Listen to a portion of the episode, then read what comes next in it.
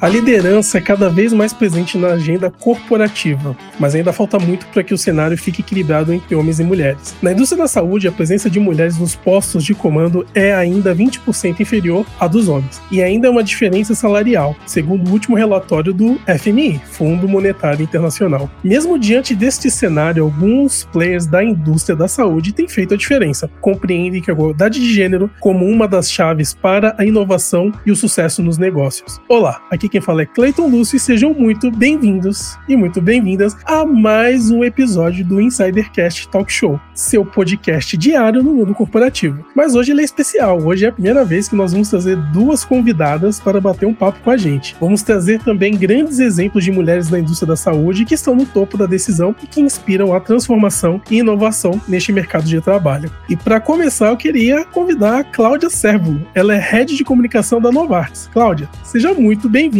ao Insidercast. Seja novamente bem-vinda, né? Que você já veio.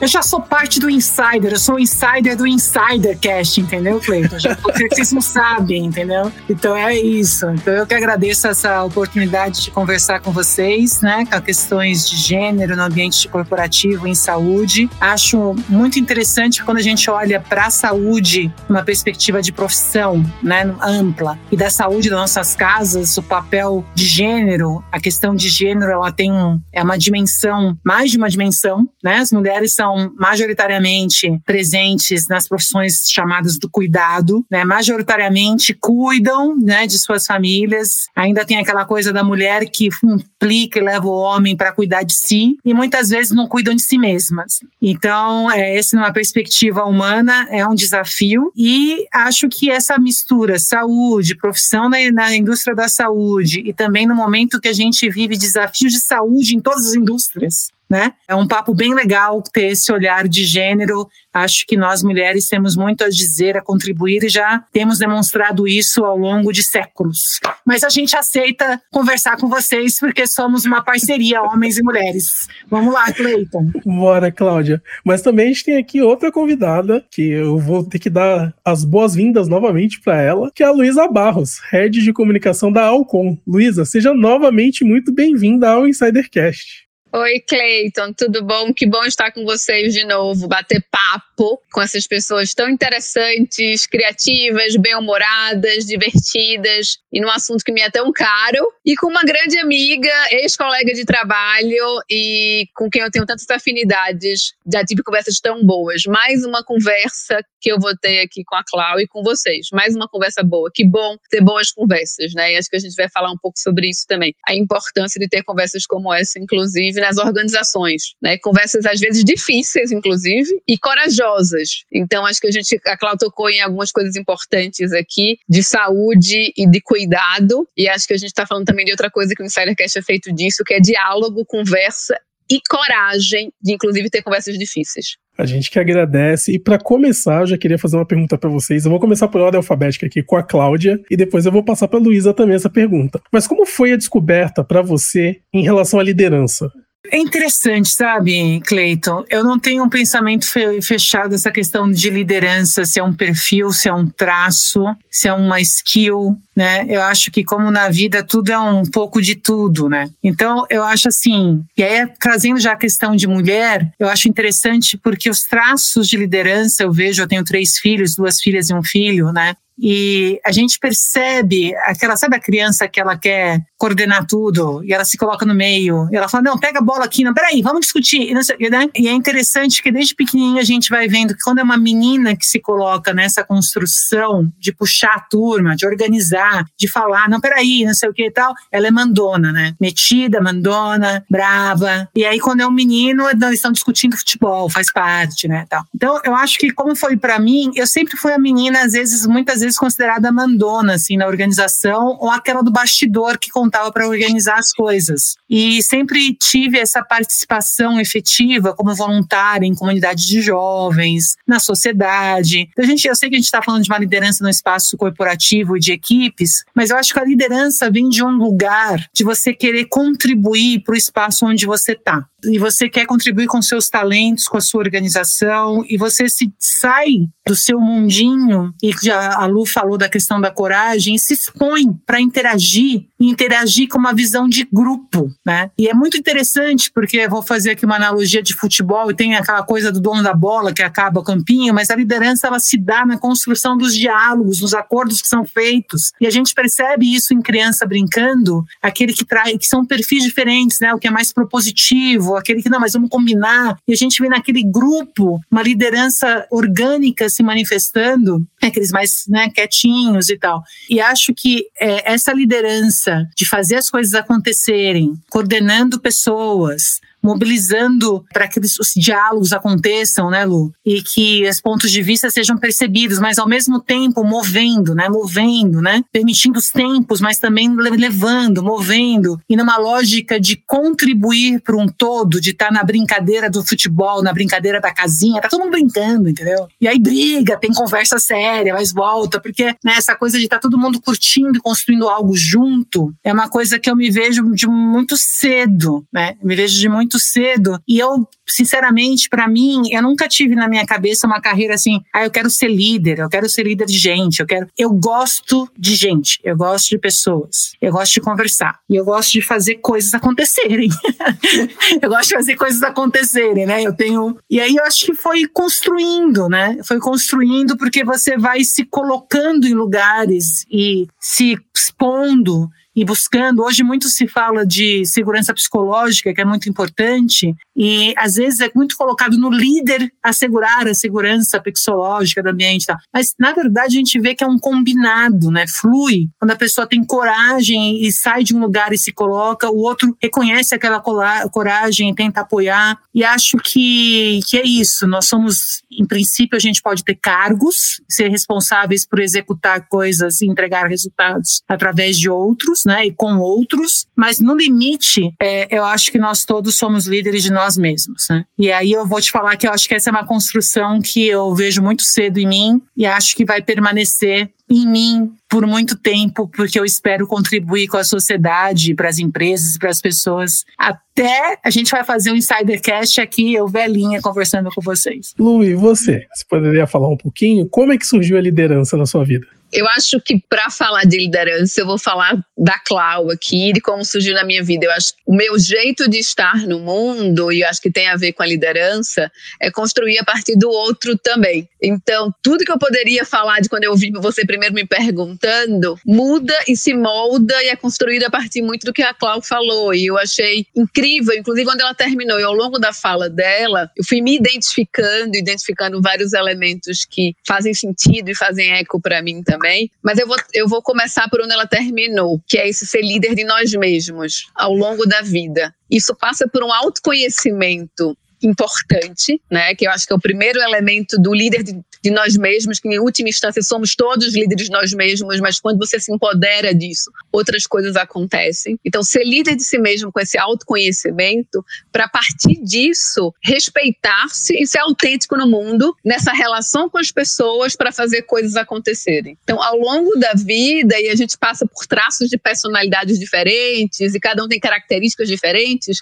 e vão ter pessoas mais quietas ou mais introspectivas ou mais reflexivas, vão ter outros que são mais extrovertidos, inspiradores, mas com esse elemento de autoconhecimento profundo, respeito a si mesmo, né? Para essa autenticidade de como se colocar no mundo. Fazer coisas acontecer em conjunto com os outros, não necessariamente você tem um time, você tem uma hierarquia estruturada, né? Você muitas vezes lidera por influência, sem ter um time estruturado. E talvez ao longo da minha vida, e pensando nisso, de uma pessoa que foi, inclusive na infância, muito tímida e muito retraída, e que ao longo do tempo também, já que você falou um pouco de como foi isso ao longo da vida, né? Fui me identificando pra, também com movimentos políticos, movimento estudantil, e aí depois a gente vai fazer uma, uma universidade de comunicação que pressupõe uma, uma troca e, e transmissão de mensagens para públicos, né? Mas ao longo do tempo, acho que talvez a coisa que, que me motiva, e eu me identifico completamente com o que a Cláudia falou, que é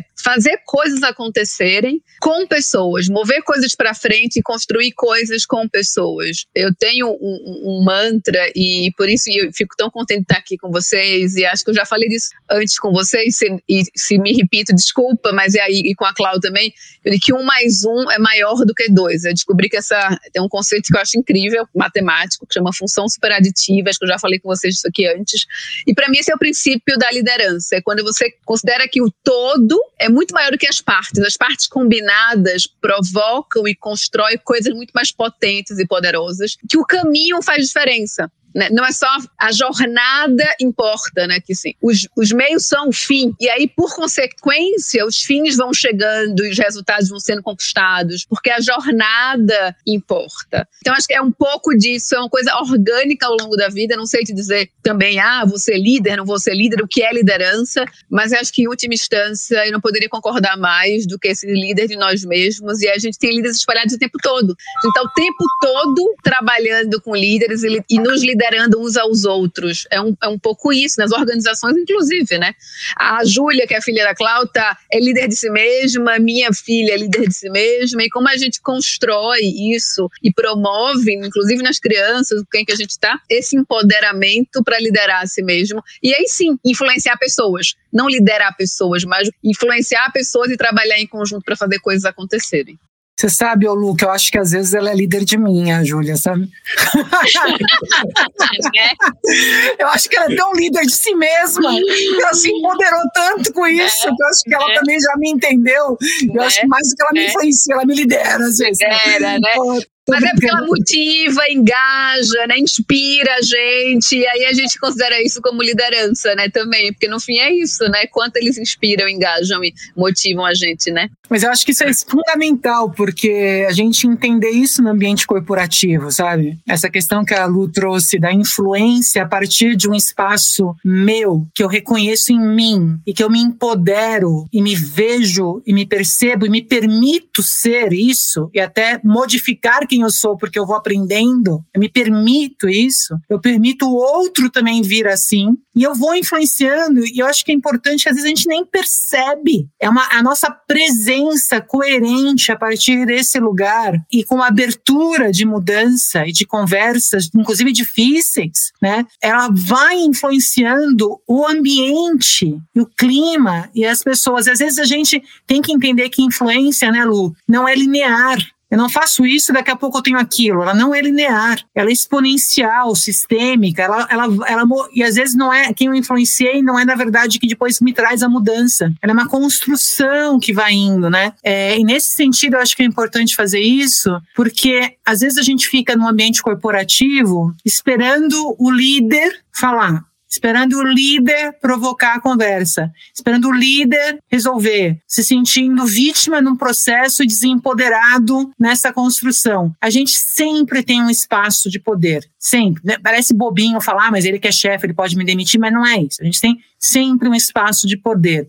E vindo de um lugar de respeito, de autorrespeito, respeito pelo outro, respeito pela vida, né? Porque a gente está respeito pelo trabalho, respeito pela nossa obra que a gente entrega através do trabalho, porque é um lugar que eu ganho dinheiro, é um lugar que permite que eu sobreviva, mas também eu entrego de mim ali. Eu quero construir algo com aquilo. Então, essa é uma energia criativa que eu processei dentro do meu intelecto, dentro da, a partir das minhas mãos, a partir de não sei como é que eu trabalho, entreguei uma obra para o mundo isso tem valor, isso é parte de mim. Então, eu acho que a partir desse lugar, a gente pode influenciar para cima, para os lados, para baixo, é, e quem sabe até na lua. Sensacional.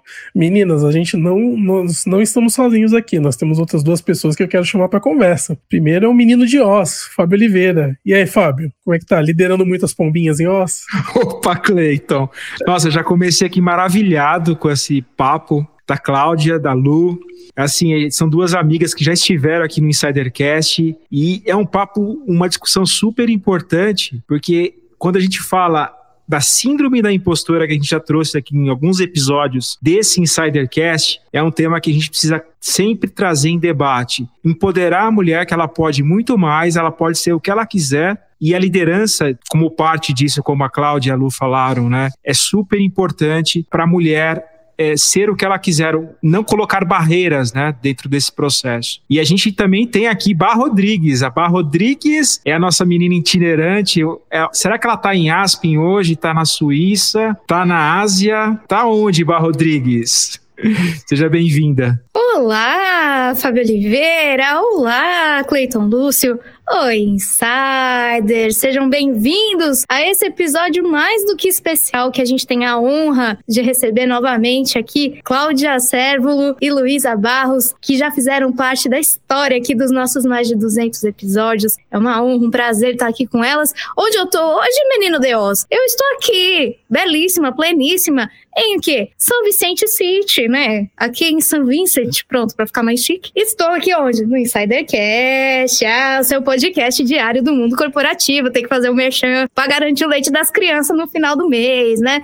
E aí, eu já tenho perguntas engatilhadas aqui, não só eu, mas todo mundo. E eu queria falar exatamente sobre isso, né? Quais são os principais desafios de uma liderança feminina nessa indústria que vocês duas fazem parte, que é a indústria da saúde, né? Elas são mais difíceis, assim, elas são maiores, aliás, que a média do mercado, como a gente trouxe lá no começo do episódio, né? Nessa indústria, a presença de mulheres nos postos de comando é ainda 20% inferior à dos homens, né? O que, que vocês sentem em relação a isso? Existe essa dificuldade maior? É uma.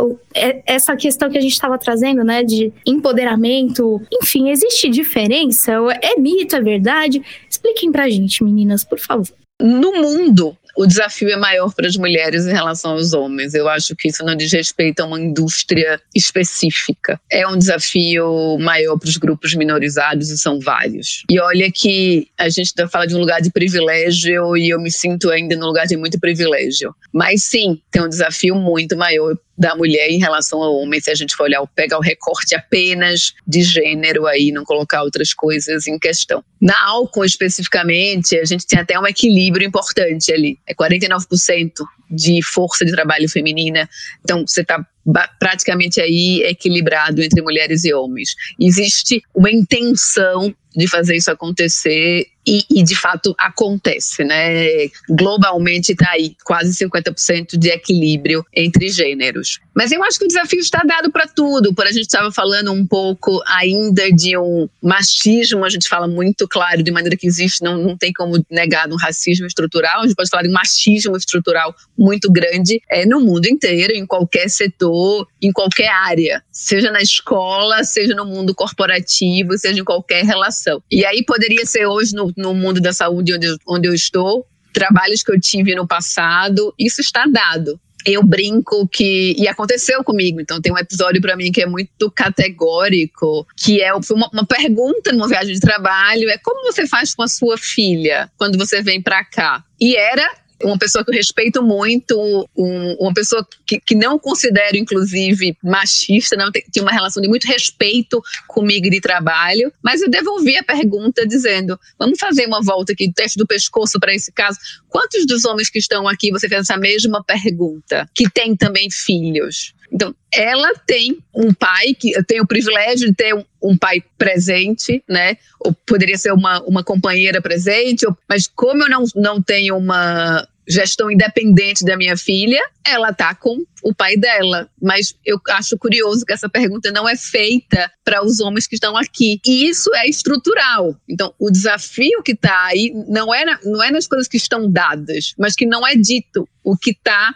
estrutural nesse raciocínio que existe. E nos, todos nos vieses inconscientes que estão quando a gente conversa com a mulher, quando, a gente, quando as mulheres são entrevistadas, quando as mulheres são contratadas, quando as mulheres vão ser promovidas, não de maneira estruturada, dita, perceptível e que você possa medir. Mas quando se faz uma pergunta sobre como essa, se mostra aí do que está, como é, quão estrutural é isso. Então acho que o desafio está aí. Clau, e o que é que você diria sobre isso? Eu já trabalhei numa indústria de engenharia, né? De infraestrutura. Eu acho que, em termos de setor, talvez o setor de saúde seja menos excludente do que outras indústrias, por questões até culturais é, que precisam ser endereçadas não no ambiente depois, quase no final, lá, quando a pessoa está no emprego, que daí a pessoa fala, mas não tem mulher. Eu vou dar um exemplo para vocês, muito, é, a gente não promove, porque na verdade, por exemplo, quando eu, em Brasília, muito tempo atrás, quando eu morei lá, não trabalhava no setor de saúde, mas só para exemplificar, tinha uma questão lá que os bancos não tinham uma, não tinha promoção para mulheres, alguma coisa assim. E a justificativa dos bancos foi, não, mas é objetivo o critério. Você precisa fazer um treinamento X, Y, Z, os treinamentos, e daí você fica elegível é, para ser promovido. A gente não faz diferença entre homem e mulher. Só que os treinamentos necessários, eles sempre no horários logo de que criança está saindo de escola. Então, é justamente quem é que ia nos treinamentos? Os homens, porque as mulheres estão fazendo o quê? Pegando seus filhos na escola,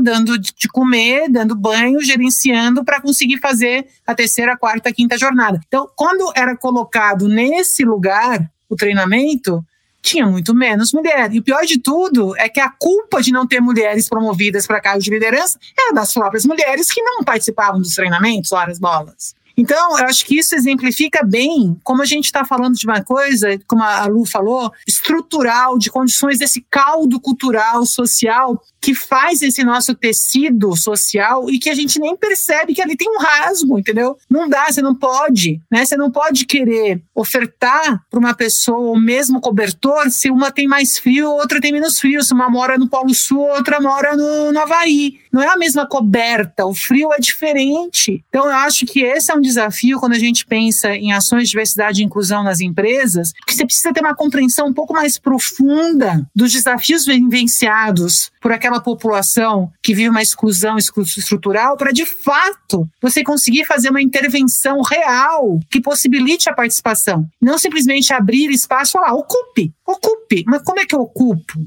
Como é que eu, então você tem que fazer, além de abrir espaço, você tem que promover a possibilidade da, desta ocupação. E isso passa por algumas coisas que eu lembro, por exemplo, uma coisa interessante, a Novartis. A Novartis é a mesma coisa, acho que a Novartis a gente vive uma, tem uma intenção real de fazer esse exercício, tem uma preocupação real, a gente vive, a gente tem inclusive a, a CEO de Pharma é uma mulher, né? A General Manager de Pharma no Brasil é uma mulher, ela está afastada por questões de saúde, então a gente tem presenças fortes em posições altas dentro da Novartis, é, em todas as posições, inclusive em liderança. Mas o que eu acho interessante, por exemplo, na Novartis, olha que legal, a gente, eles fizeram, às vezes, essa coisa da igualdade, né? Então foi feito ali, é, o homem tem a mesma licença paternidade que a mulher, e você pode gerenciar isso aí. O que, que a gente percebe ali, o desafio mundial na Novartis? Os homens não querem usar todo aquele espaço de licença porque eles têm medo de perder a visibilidade da presença do escritório, que é o que faz ali o tete a tete conseguir ter a visibilidade de estar presente nas discussões. Não é um lugar da casa, do espaço do cuidado dos seus filhos, é, tudo bem, é super valorizado e tal, mas é percebido como em detrimento da vida deles, é uma coisa extra. Então, aquela coisa que a Lu passou, que você, como é que você faz seu filho,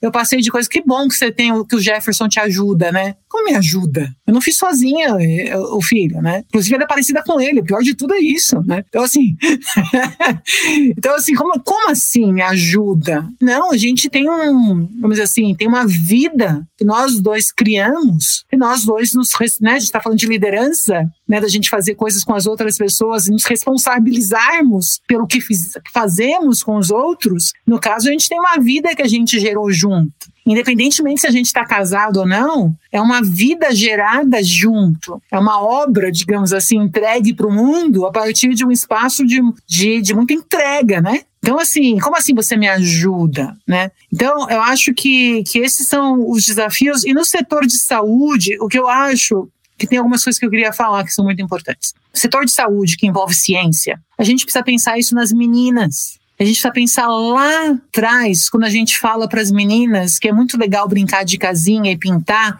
mas é muito legal também você querer ser cientista entendeu? É muito legal você destruir coisas para consertar, né? Eu tava lembrando disso porque quando, quando eu era, quando eu tinha 10 anos, faz uns aninhos atrás só, uns pouquinhos, eu, eu tinha um negócio da minha mãe que quebrou. Gente, eu desmontei tudo, tudo. E aí eu fui montar e sobrou um monte de parafuso. Eu achei muito interessante saber como funcionava. Eu não sei, eu não entendi nada como funcionava aquilo, mas eu achei muito legal destruir aquilo. Destruir não, gente, eu tava reconstruindo. Né? Eu achei muito desmontar aquilo e ver as peças e tal e tal, não sei o quê, né? E fazer meus testes, fazer da vida um laboratório. Esse é um olhar de ciência. É você é, mostrar que tudo é possível, né? Então eu estava falando antes da gente começar a conversar aqui um pouquinho, eu estava falando, né, minha filha está com 11, 12 anos, ela já está se perguntando, mas ela tem que passar batom, tem que passar não sei o quê, mas ela não quer assumir isso porque isso representaria então ela não poder se jogar na terra, cavar e brincar com os meninos, né?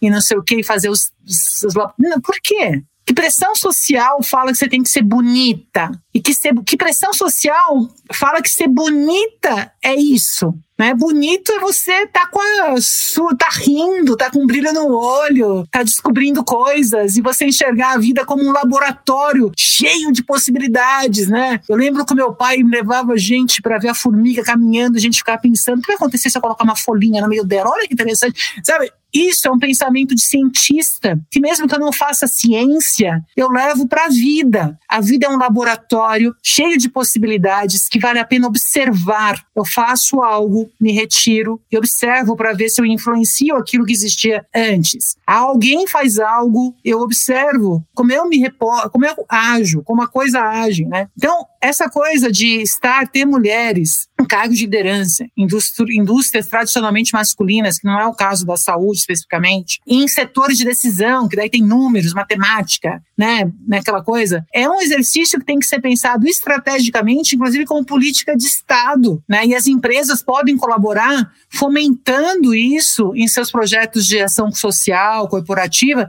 e com os filhos de funcionário, fomentando essa discussão, porque é lá na criança que essa coisa da ciência, do olhar cientista, da vida como laboratório, que vai fomentar o desejo de eu ir além, de eu, deixa eu fazer isso. Mas que número não é só coisa para menina, número também é interessante, não é só coisa de engenharia. Essa é uma construção lá que habilita que a gente chegue, vamos dizer, com um pipeline de meninas e mulheres aptas e desejosas de exercer essa liderança. E tem um ponto essencial, insiders e sound centers, que é o seguinte: quando a gente vai, a, e a Lu tocou isso, quando a gente começa a exercer liderança, a gente tem que ter conversas difíceis, a gente tem que ter desafios e a gente tem que ter debates e que às vezes são conflituosos. Não é simples. E a mulher, ela é ensinada a ceder. É feio você ter conflito. Aí eu fico nervosa se tem uma briga. Ah, é barraqueira. Então, eu acho que esse é um ponto importante. As pessoas têm que entender que conflito não é confronto. E conflito traz a atenção necessária para ter atração, para ter o um movimento, para ter a descoberta, para a gente sair de lugares congelados. Né? Às vezes o conflito é necessário para aquecer, para a gente descongelar a opinião que está formada na nossa essência e, de fato, abrir e conduzir isso de uma maneira respeitosa, mas sem ficar com medo. Ai, mas ai, você não vai mais gostar de mim? Ah, não sei o quê, que é um pensamento muito colocado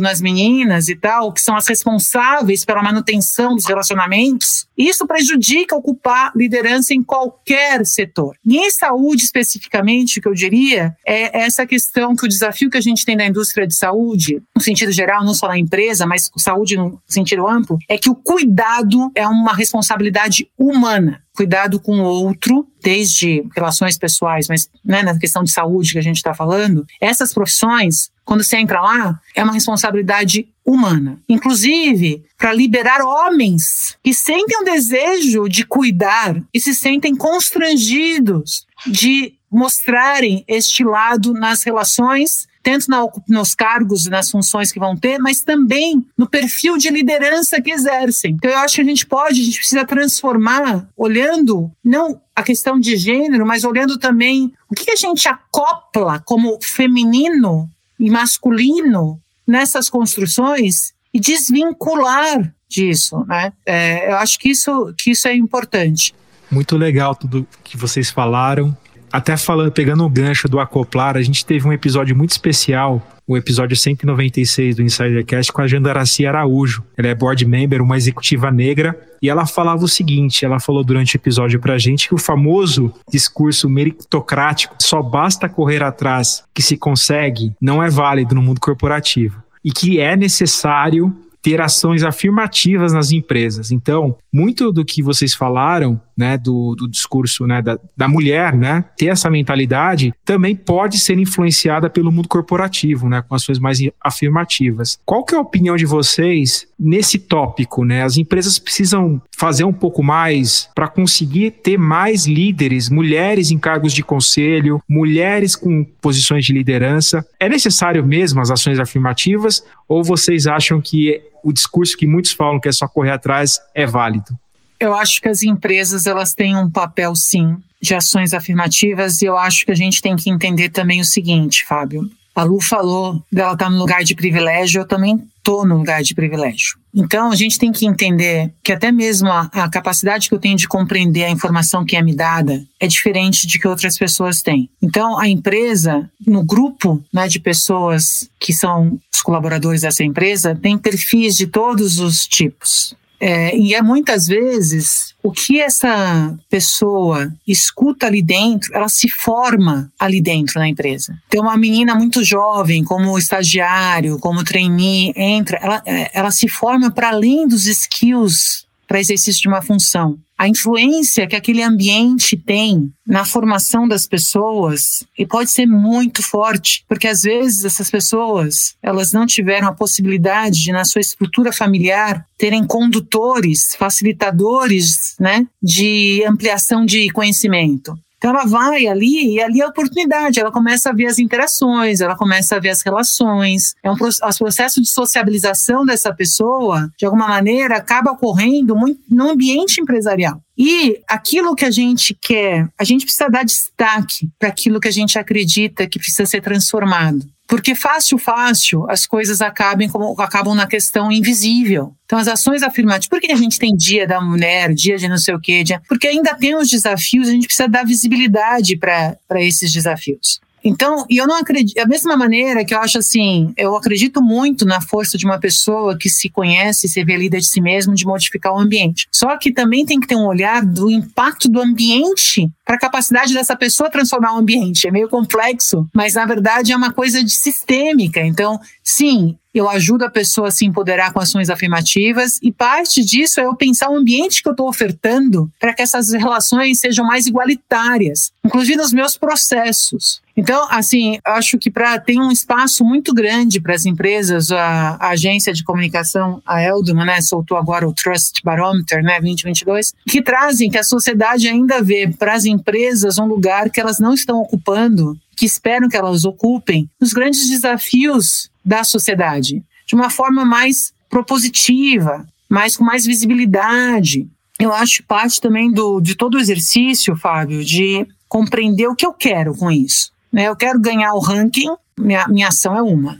Eu quero trazer um olhar do diverso, porque culturalmente a construção da personalidade é influenciada, então tem um diverso, né? As experiências também a maternidade gera um tipo de experiência, a paternidade. Tem um, eu quero trazer a diversidade para o exercício das minhas decisões. Eu de fato quero. Ou, além disso, eu me vejo como co-construtor e líder da sociedade para além de líder do meu time. Então, eu, como empresa, me vejo com a capacidade de influenciar a sociedade onde eu estou inserida e vejo que eu quero ocupar esse espaço de influência com mais ou menos ações que isso vai direcionar o tipo de ação que você vai fazer. Porque não é só fazer ações afirmativas, mas que tipo de ações. Então, eu acho que a empresa tem que fazer uma reflexão de liderança de si mesmo, né, Lu, que a gente falou, que começa pela autoconsciência, né, e ocupar o espaço de que se é, de quem eu sou como empresa, quem eu sou como pessoa jurídica, o que eu acredito e como eu vivencio os meus valores. E como essas ações que eu vivencio, elas conectam com o meu desafio de ser uma empresa que tem que entregar valor para todo mundo, inclusive para o shareholder. Isso vai depender do tipo de ação que você faz. Agora, de forma concreta, acho que tem muito espaço para muitas ações é, de várias naturezas. Eu não poderia concordar mais, e voltando para o que você falou, Fábio, da necessidade de sim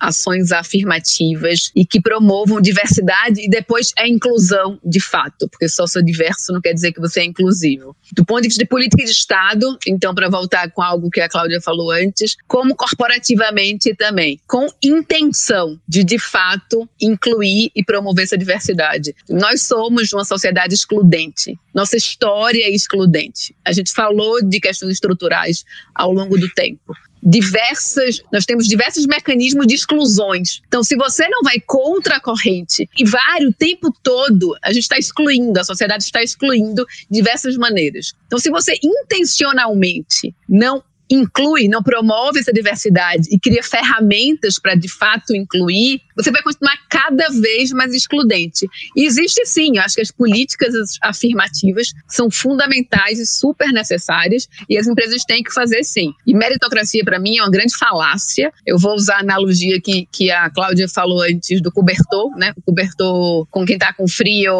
né, no Polo Norte ou no Havaí. E aí a coisa de faça você mesmo, tem espaço, corra atrás é a velha analogia também, né? De você colocar duas pessoas para fazerem uma corrida sendo que um se alimentou com nutricionista, tá com tênis de performance e tal, e o outro tá descalço e não come faz cinco dias.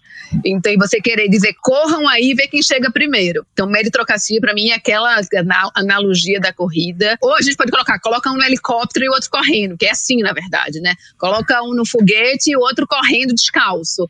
E diz assim, vamos ver quem chega primeiro, na lua né? E o quem tá descalço nunca vai chegar na lua. E o descalço é ainda sofre porque não teve foco, não teve, né? Não teve foco, não olhou pra lua. Como assim você não construiu seu foguete? Né? Então, para mim, meritocracia é querer que quem tá descalço construa um foguete, enquanto o outro tá ali, né, é no SpaceX. Eu acho que a ciência comprova isso, né, gente? A nutrição na primeira infância impacta a nutrição, a exposição à violência, impacta de forma definitiva como uh, o cérebro vai se organizar, a capacidade. Então, assim, é, chega a ser até ingênuo, né? Ou chega a ser para uma pessoa que vive de ciência acreditar nisso, né, gente? Porque é só observar e a ciência demonstra isso. E eu acho, vocês sabem, né, que eu fiz direito antes de estar em comunicação. E a coisa de igualdade em direito é tratar os diferentes de forma desigual. A gente tem que entender isso, né? Tratar os diferentes de forma desigual. E aí o que a Lu falou, acho perfeito, até no, no que a diversidade não é diversidade e inclusão, é diversidade com inclusão e equidade. Então, eu acho que a gente tem que ter muito isso. E outra coisa que a Lu falou, Lu, que eu até coloquei no meu, coloquei um header, fiz lá bonitinho no meu LinkedIn recentemente, que eu falei, eu vou colocar essa frase porque eu acredito tanto nisso, que é comunicação com intenção e atenção gera impacto sustentável. Não vai dar outra. Se você mantiver, se tiver clareza da sua intenção, mantiver a atenção, até para verificar se você está mantendo a coerência na sua intenção, se ela mudou, e atenção no outro, na jornada, você vai gerar impacto sustentável e vai ser bom. Só fazer uma, um comentário aqui. Realmente, o ambiente molda as pessoas. E você querer criar um ambiente na empresa meritocrático, quando a sociedade ao redor da empresa não é meritocrático, é meio covardia. A gente falou, eu sempre volto nesse exemplo porque para mim foi sensacional o exemplo do Elton Silvério da John Deere, que ele falava o seguinte, né? Poxa, a empresa tem o pré-requisito aqui de que a pessoa precisa falar inglês. Mas como é que eu vou exigir o inglês de duas pessoas diferentes? Uma que fez escola particular, que teve acesso às escolas de inglês, e outra que veio do ensino público. Então, se a empresa quer realmente implementar algo meritocrático, ela precisa dar as bases para que isso seja feito dentro da empresa. Então ele falou que lá, na, acho que na John Deere tem incentivo que todos falem inglês, mas eles ajudam as pessoas a falar inglês. Então eles dão curso para os seus colaboradores. E Cláudia, você falou sobre o ambiente novamente, né, sobre alimentação. Realmente, isso impacta demais. Então as empresas elas realmente elas ainda não entenderam que elas têm demandas sociais que elas ainda não abraçaram, infelizmente. Mas eu acho que isso vai mudar com o tempo porque é uma coisa que já tinha falado até em um, um podcast muito antigo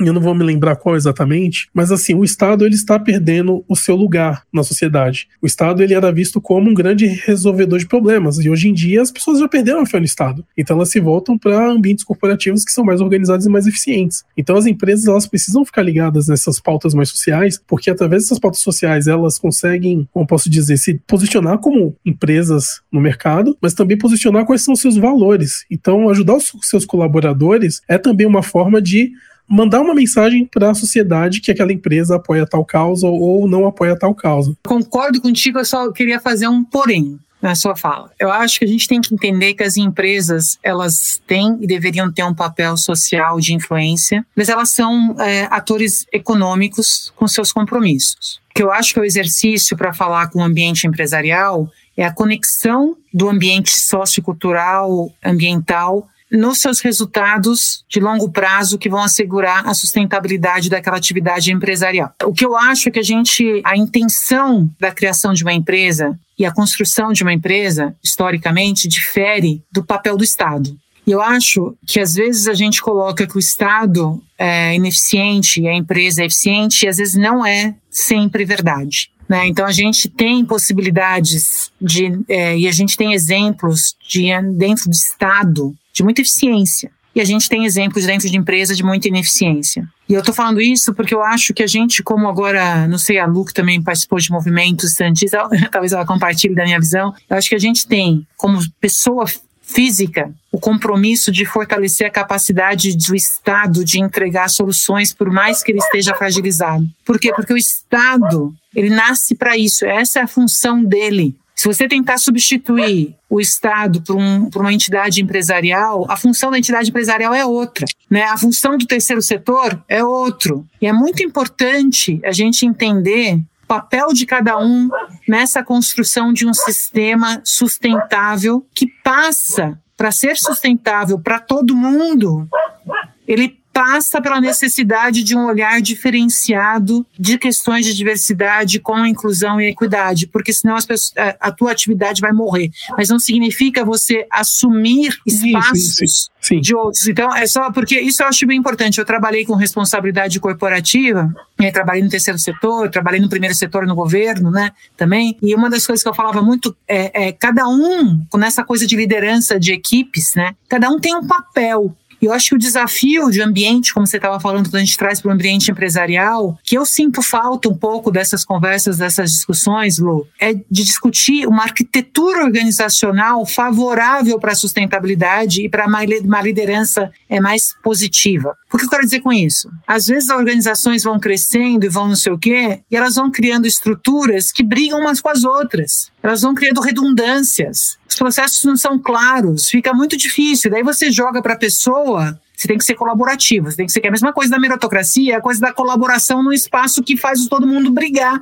porque não tem clareza de papéis, tem redundância de papéis. E aí foca é a mesma coisa, você não é colaborativo, você que tem que fazer, você, mas espera um pouquinho, mas a estrutura tá me fazendo brigar um com o outro, ser redundante, eu sentir que para eu sobreviver eu preciso matar o outro. Então, as empresas, essa coisa de uma arquitetura organizacional que possibilite, de fato, uma convivência de construções de confiança que é, permita ver o outro, enxergar o outro, valorizar o outro, precisa ser um pensamento das empresas, precisa olhando a sua arquitetura organizacional, tanto na perspectiva de possibilidades de comunicação visual ou de comunicação através de espaços que digam coisas e que deixem claro outras coisas que não são permitidas. Eu vi uma, uma fala de uma menina, um texto que eu achei maravilhoso. Ela fala que as empresas têm essas visões, os manifestos, tudo que nós aspiramos ser, né? Os comportamentos que queremos. E ela falou que se você quer ser propositivo na mudança, você deve falar aquilo que a gente não aceita, porque é mais concreto. Porque aspirar coisas boas, todo mundo aspira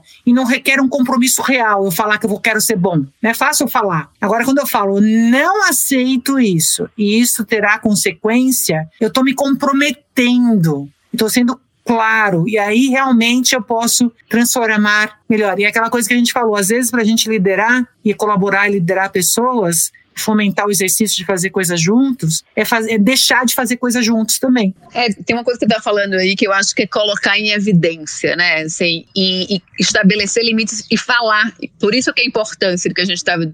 Você falou tanto, né? O Dia da Mulher, o Dia da Consciência Negra.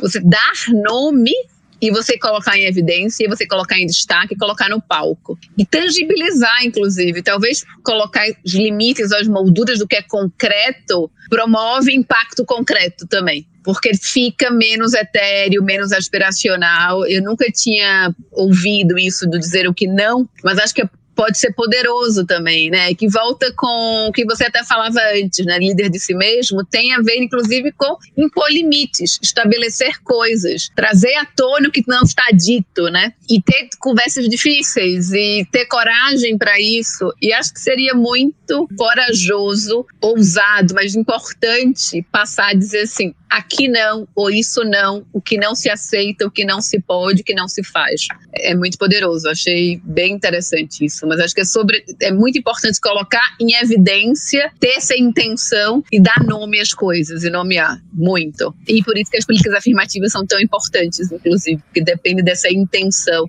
e nomeia as coisas. Bom, meninas, vou contar até um, um, uma curiosidade para quem está vendo e ouvindo a gente, que talvez não, não conheça a história de bastidor, vamos dizer assim, de vocês, mas vocês já têm uma amizade de um longo tempo, vocês já trabalharam juntas, né? Já se conhecem há alguns anos. Então, na pergunta Coringa, que é o nosso quadro clássico aqui de hoje, eu queria aproveitar esse momento liderança feminina para perguntar o que que uma admira na outra? Qual que é a qualidade essencial que a Cláudia vê na Lu, que a Lu vê na Clau? O que, que vocês destacariam que vocês olham uma para outra e falam, hum, isso aqui é muito Cláudia, não, isso aqui é muito Luísa.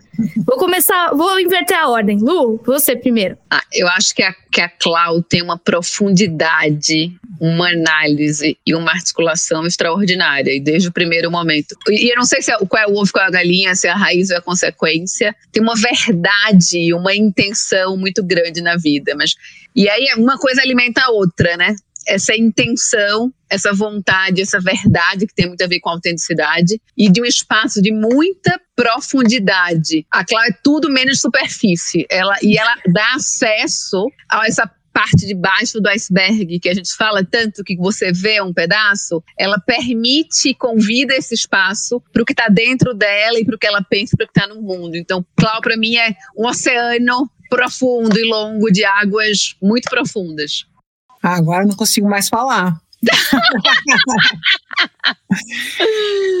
a Lu é um presente e numa caixa pequenininha, que eu sou grande e tal, ela é menorzinha, né? Ela é transparente, ela é ética, ela não se exime de se colocar e ela faz com uma delicadeza e uma habilidade que eu não tenho. Porque às vezes os meus convites de profundidade, às vezes até assustam as pessoas. A Lu tem a mesma profundidade, tem um compromisso real com a transformação, com aquilo que ela acredita, tem um olhar real e honesto para o humano, para as pessoas e para as conexões. Então, ela valoriza a parceria, é uma pessoa ética, né? é uma pessoa ética, transparente, que se coloca e, ao mesmo tempo, tem uma flexibilidade de acomodar pessoas diferentes, cenários diferentes, desafios diferentes, né?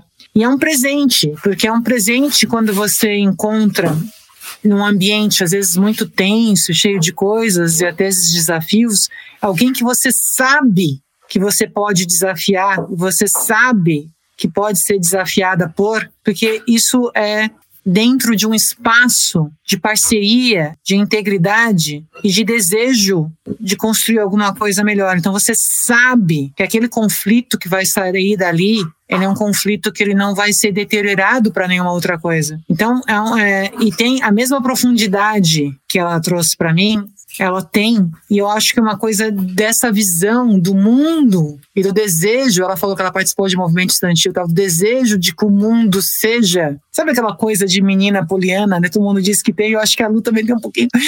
Então, o mundo, gente, pode ser diferente, pode ser. A gente às vezes é, é percebido como bobinha falando isso em espaços corporativos, né? Mas assim, eu acho que essa crença, que eu acho que talvez seja que a gente se conectou uma crença de efetivamente acreditar que pode ser alguma coisa mais bacana e que a gente tem o compromisso de pelo menos tentar fazer dessa história toda alguma coisa mais bacana. Além do sotaque maravilhoso dela, né, que nos convida aí para ficar ouvindo. Poxa, que legal, assim, a recíproca de vocês duas. E o quanto esse episódio já está inspirando a gente, inspirando muitas mulheres que estão acompanhando esse Insidercast mais que especial. E eu queria trazer um tema aqui para a gente discutir, que é um tema que é muito, tá muito falado, que aconteceu demais. Sim, a gente está no meio da pandemia ainda da Covid-19, mas a pandemia trouxe uma outra pandemia, que é a pandemia do burnout que vem sendo muito mais pesada para as mulheres. Como que vocês estão vendo essa, esse movimento no mundo corporativo? Se na indústria de saúde tem alguma diferença, porque o problema é geral, e como que a gente está trazendo essas discussões também para o mundo corporativo e principalmente quando a gente fala da mulher, né? A mulher que tem uma sobrecarga emocional muito mais forte quando não dever, deveria ser, né? Como vocês falaram já no episódio. As divisões deveriam ser mais igualitárias, né? Com os homens em todo o processo. Mas queria que vocês comentassem um pouquinho sobre esse, esse fato, os casos de saúde mental para as mulheres especificamente. Então a gente pega a pandemia, a gente percebe que as mulheres né, tiveram que sair dos seus empregos muito mais. Elas tiveram um impacto econômico maior. A gente tem uma receita de bolo de uma, uma bomba, na verdade, não é de bolo, quando a gente tem uma expectativa que a mulher que tem que cuidar, que tem que fazer alimentação, tem que manter a casa limpa, tem que pegar a criança, tem que cuidar da criança, sendo que muitas vezes ela é tão provedora quanto, em termos financeiros, daquele núcleo familiar. Tem um olhar, eu estava vendo no LinkedIn uma moça contando que estava participando de uma entrevista, e ela, ah, você tem filhos? Ela falou, eu tenho, uma criança linda de três anos, e o recrutador falou, não, é complicado, né? Ela falou, como assim complicado? É, não, porque, né, como é que vai ser, e não sei o. Daí ela falou, ah, desculpe, né, eu não acho que essa empresa é para mim. Então, de fato, eu acho que isso já existia antes e foi trazido. O que eu acho que é importante para falar do burnout, eu queria aproveitar, Fábio, tua pergunta, eu acho que isso é muito, muito sério, independentemente de homens e mulheres, que a mudança que aconteceu no burnout foi o reconhecimento de que o burnout ele é uma situação de fragilidade de saúde advinda de um ambiente hostil.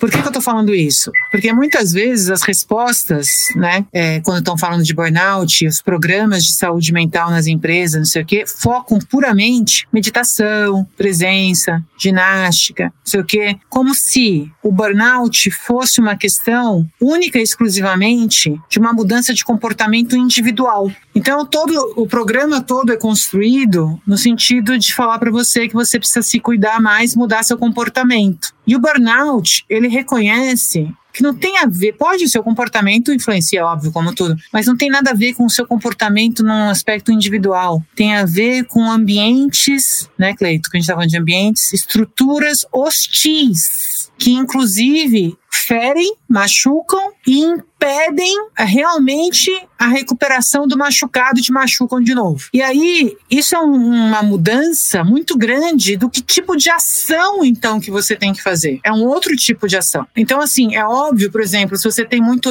se você tem muitos eventos, né? Você tem muitas é, reuniões e não sei o que tal, óbvio que você tem que se empoderar para falar não, né? Isso é o que eu posso fazer dentro do meu espaço de agência, né? Que eles falam, né? De gestão gestão. Mas o burnout não é isso. Você não falou não, então você tem muito e-mail, então você está com desequilíbrio da sua vida, trabalho, emprego, porque você não está conseguindo falar não e você tem que aprender a falar não. Não. Isso é você sobrevivendo ao ambiente que causa burnout. A questão toda é as empresas olharem por que, que eu tô, elas falarem os nãos, então não vai rolar, e sustentar o não, e premiar os sims que elas querem. Então requer a empresa se ver como um, um sistema onde o indivíduo está sendo influenciado e influencia, mas ela tem um compromisso institucional de fazer mudanças institucionais e estruturais. A gente fala de machismo estrutural, é a violência, digamos assim, estrutural que permeia. Então, é uma mudança estrutural.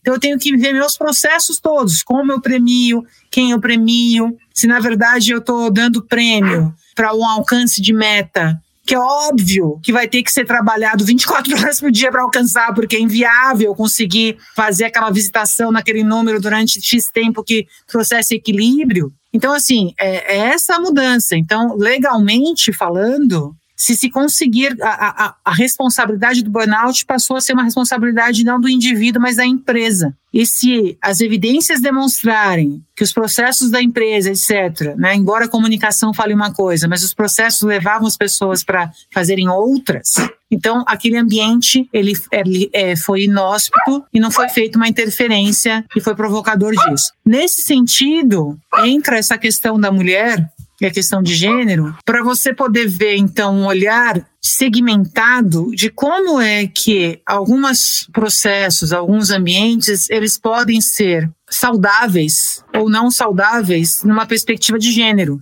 E tem a ver com aquilo que a gente que eu estava comentei da, da promoção, que passa por fazer é, cursos que requerem que você faça fora de espaço de trabalho e que geralmente é a mulher que está cuidando. Eu acho que a questão de saúde ela é extremamente relevante. A gente viu a importância da saúde para a permanência da atividade econômica em várias perspectivas, né? E acho que é um debate que a gente, aí de novo, né, Lu, a intenção e a atenção. Quando as coisas voltarem ao normal, né, entre aspas, se vierem a voltar, começar é natural que as pessoas querem voltar àquele ritmo, né? E às vezes os aprendizados que a gente tem é, na vida, a gente quer esquecer e a gente coloca para debaixo porque a gente volta para aquela rotina. Então, assim, a gente foi obrigado a mudar, a mudança trouxe muitos aprendizados, né? A gente fez um laboratório humano globalmente falando com essa questão de pandemia, estamos nele ainda. E eu acho que a mensagem que eu coloco aqui é que a gente não pode esquecer dos aprendizados que a gente teve durante esse laboratório, porque senão não valeu de nada, né? Senão a dor que veio junto com as alegrias que vieram, não vão valer se a gente não efetivamente assimilar e aplicar. Então, todo mundo fala da importância da convivência com a família, de como isso foi bom, né? Alguns foi bom, no limite, né? Porque foi muito ruim. Então, tem... então, assim, você começa a falar o que é importante, né? Valorizar as relações, né? Não vamos esquecer, porque tem uma coisa, tem uma, uma pessoa que eu, que eu sigo que faz comunicação de desastres, de guerra, tal, ela fala que a coisa triste é, que ela aprendeu é que no desastre Taboão da Serra, todos esses desastres e tal. Todo mundo se mobiliza, nossa, a gente tem que fazer isso, tem que fazer aquilo, tem que fazer aquilo. Mas a mudança, ela dura até que a manchete virou. E aí depois vem os aprendizados com desastre. Então ela fez um post agora, ela falou: isso é desrespeitoso para quem morreu. Não tem aprendizado com desastre. E ele não, não, não tem nada a aprender, não tem nada de bom de se tirar dessa situação. E o aprendizado, teoricamente, é uma situação boa que você tira de algo de ruim. Não tem nada, porque não precisaria ter ocorrido esse aprendizado. A gente já sabe disso há muito tempo. Então, quantas vezes a gente vai precisar errar para aprender? É óbvio que o erro faz parte do aprendizado, mas se você quiser assimilar o aprendizado que o erro te trouxe, você vai ficar repetindo o mesmo erro. Né? Então, assim, eu acho que é importante essa reflexão do papel da saúde como indústria na sociedade muito importante para permitir que a atividade econômica ocorra. Uma, essa polaridade é falsa entre economia e saúde. Mas coisas da vida não é caixinha, são, né? A gente não fica coloca a vida em caixinhas. E a gente não esquecer da relevância de cuidar da saúde nos espaços onde a gente está, no sentido que a gente está falando aqui, no espaço empresarial. Lu, quer complementar? Rapidamente, acho que tem duas coisas daqui do, do que a Cláudia falou, inclusive, e que um pouco complementa e resgata coisas que a gente conversou o tempo inteiro aqui. O risco de individualizar ou de responsabilizar o indivíduo, questões que são estruturais, isso tem a ver tanto com o burnout da empresa quanto tem a ver com a meritocracia no mundo. Diz assim, você não conseguiu porque você não quis, estava aí. Ou você ficou, teve um burnout porque você não fez meditação, ou não foi fazer corrida de manhã. Então, você é responsabilizado por uma questão que é estrutural. E isso é um perigo, porque não é necessariamente o indivíduo. Então, um convite aqui para as empresas, e eu gostei muito, muita coisa que a, que a Cláudia disse aqui, que é entender o que é estrutural desse burnout, né? O que não é o indivíduo, o que é a estrutura. Ao mesmo que é aquela velha história, né, do professor e dos alunos, quando os alunos estão tirando, quando a maioria dos alunos tirou nota baixa, onde é que está o problema? É com os alunos que não estudaram ou com, com o professor? E a gente pode fazer milhões de analogias aí. E o burnout pode ser uma dessas, mas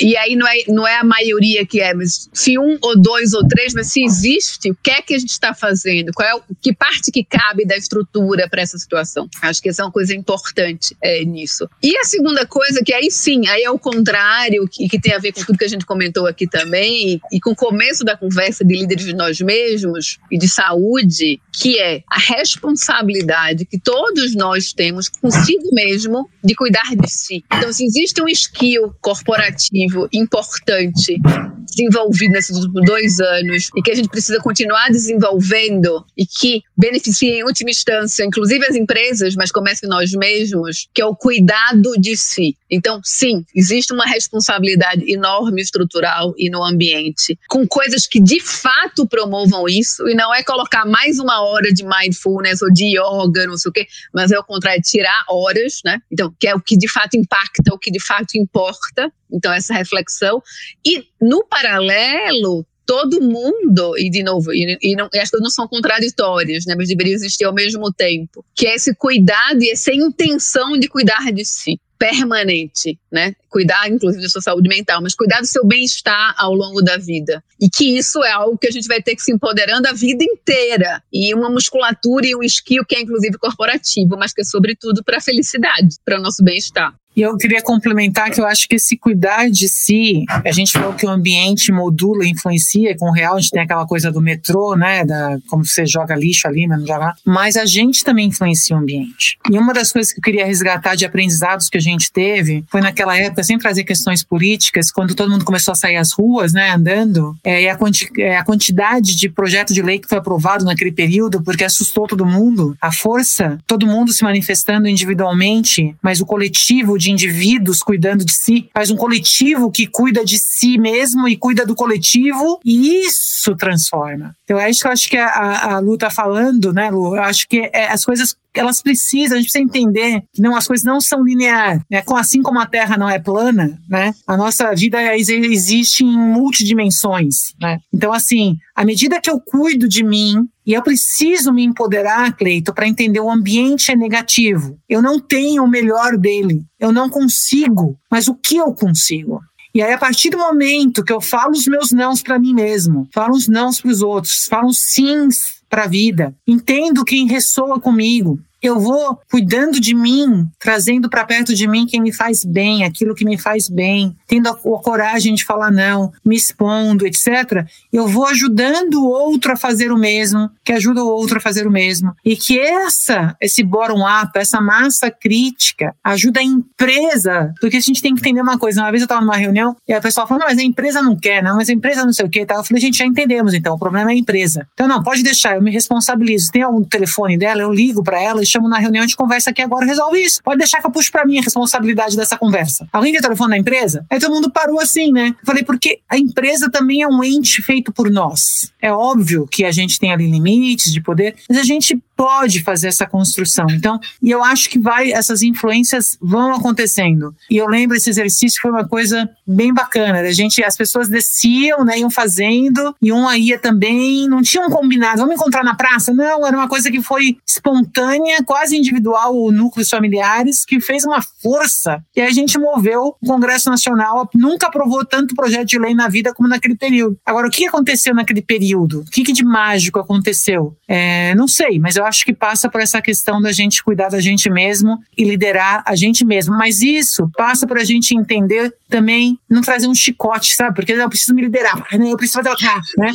Eu preciso que a gente entender também no ambiente que a gente está vivendo, dos desafios que a gente está vivendo e principalmente para os líderes das lideranças femininas. Eu queria falar sobre isso, porque a gente tem uma tendência a trazer a culpa para a gente. E aí a liderança que está ali, né, achatada, digamos, entre a altíssima liderança, a liderança de pessoas e tal, ela às vezes é vista pela liderança ali que ela lidera, digamos, né, como cargo, falando agora como cargo, com uma expectativa muito grande, há uma pressão muito grande, essa pessoa está lidando com muitas coisas para coordenar, e é importante a gente ter auto-amor, além de autocuidado. E para isso a gente precisa entender o que que, sabe aquela sabedoria, né? que pede sabedoria para ver como é que é aquela coisa de as coisas a força para mudar o que eu posso mudar né a paciência para lidar com aquilo que eu não posso mudar e a sabedoria para distinguir os dois eu acho que é por aí Olha, eu preciso aprender um pouquinho disso. Cláudia, é, eu preciso primeiro agradecer você e a Lu, né? Porque assim, durante depois que eu falei, tive minha última fala e vocês falaram algumas coisas, eu tive uma clareza aqui que pode ter parecido que eu queria que o, as empresas é, fizessem o papel do Estado, e não é isso. Realmente, eu entendi que cada um tem o seu lugar, né? As empresas, o Estado, o terceiro setor. As empresas elas foram feitas para dar lucro. Isso também não impede que elas, através de ações afirmativas, possam reforçar suas mensagens e ainda ajudar a sociedade. Mas eu e ainda tem mais lucro. Assim, ainda tem mais lucro. Essa que, essa que a empresa tem que entender, entendeu?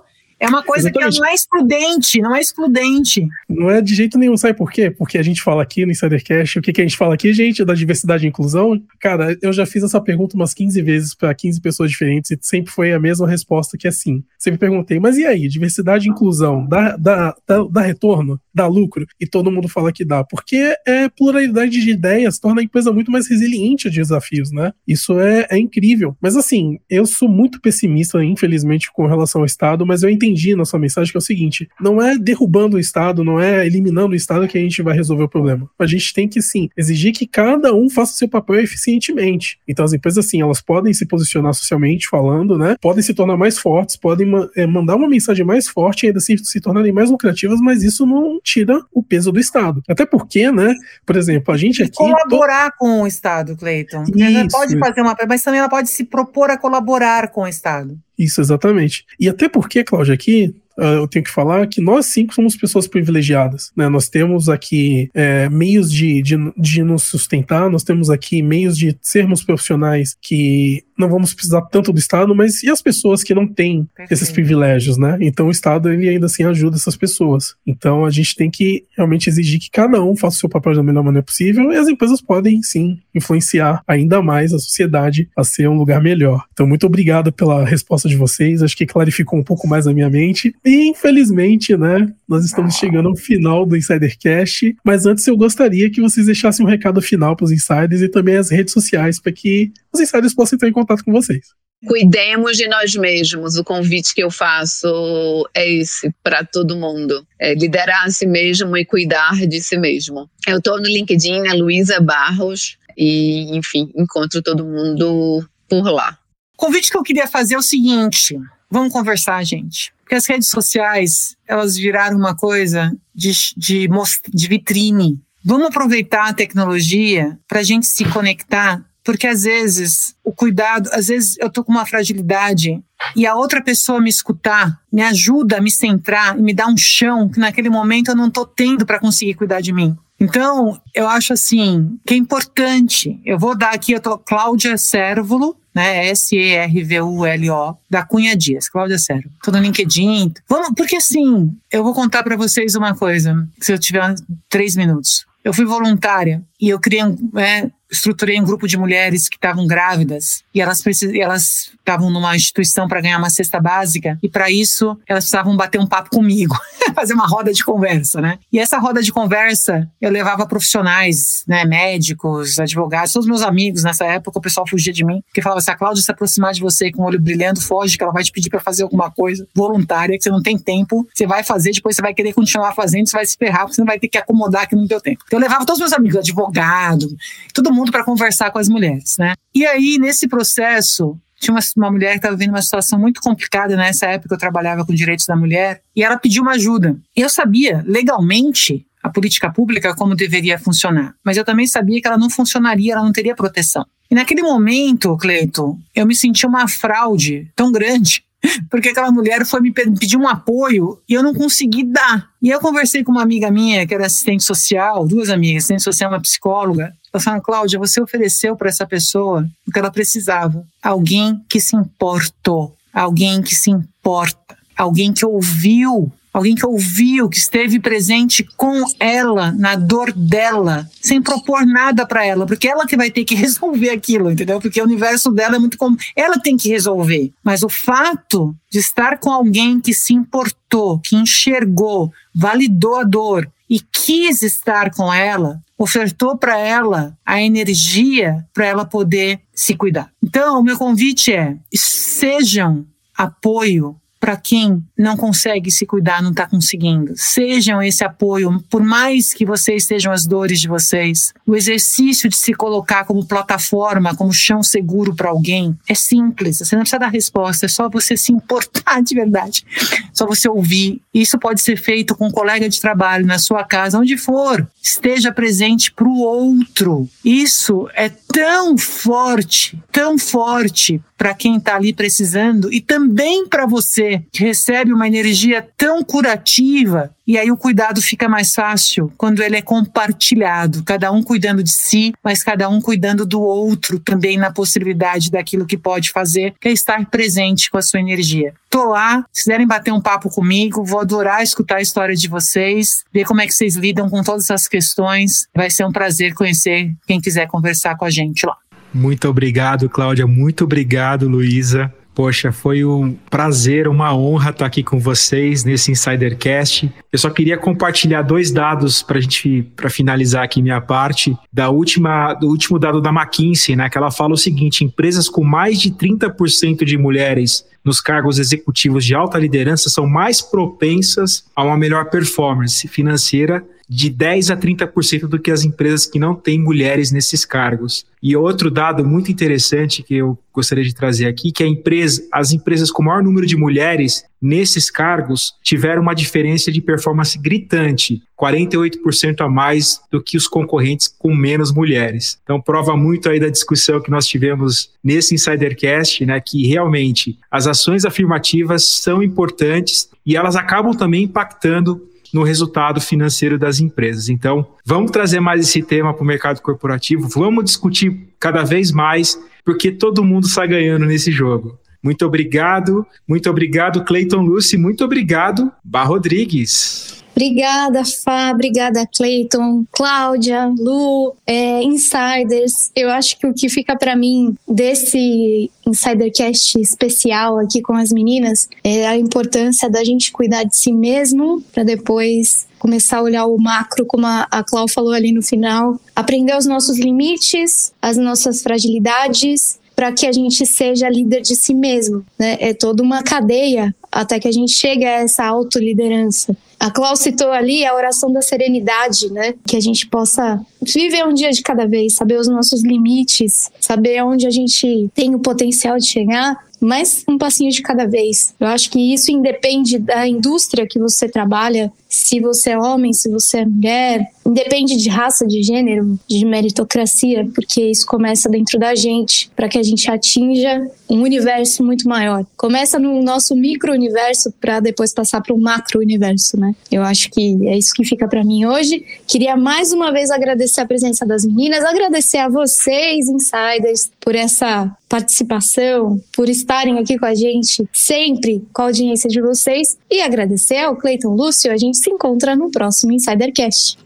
Poxa, obrigado, Bar. Você acabou falando boa parte do que eu ia falar, que era sobre liderar a si mesmo. Eu acho que liderar a si mesmo é a melhor opção. Porque se você não liderar a si mesmo, alguém vai liderar no seu lugar. E não vai ser tão bom quanto você, né? Cuide-se de si mesmo, não seja carrasco, não se cobre tanto, não se exija. Claro, busque seus objetivos sempre, mas tente também viver a vida de uma forma leve, tente se divertir. A vida aqui é, é muito passageiro. Então, tente buscar meios e maneiras de ser feliz. Não se exija tanto. E outra coisa, ajude sempre a expansão de diversidade e inclusão, porque o mundo mais diverso e o mundo mais inclusivo é um mundo muito mais rico. E isso é uma prova que a gente vem é, acompanhando desde o começo do Insidercast, quando a gente pergunta diversidade e inclusão dá resultado na empresa da Lu?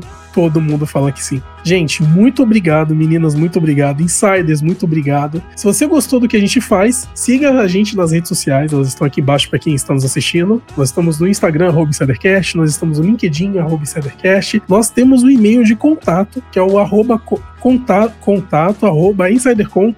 Lá você pode enviar suas dúvidas, críticas, sugestões de pauta. Se você deseja patrocinar o Insidercast, também manda por lá. E se você deseja fazer um podcast para sua empresa, você também pode entrar em contato por lá. E além disso, nós temos uma novidade hoje. Se você acredita no nosso projeto quer colaborar com a gente, nós também temos o Pix, que é o contato arroba. Gente, muito obrigado. Eu agradeço a vocês que nos assistiram e nos ouviram até aqui. E como sempre, nós nos vemos e nos ouvimos no próximo episódio do Insidercast. Tchau, pessoal.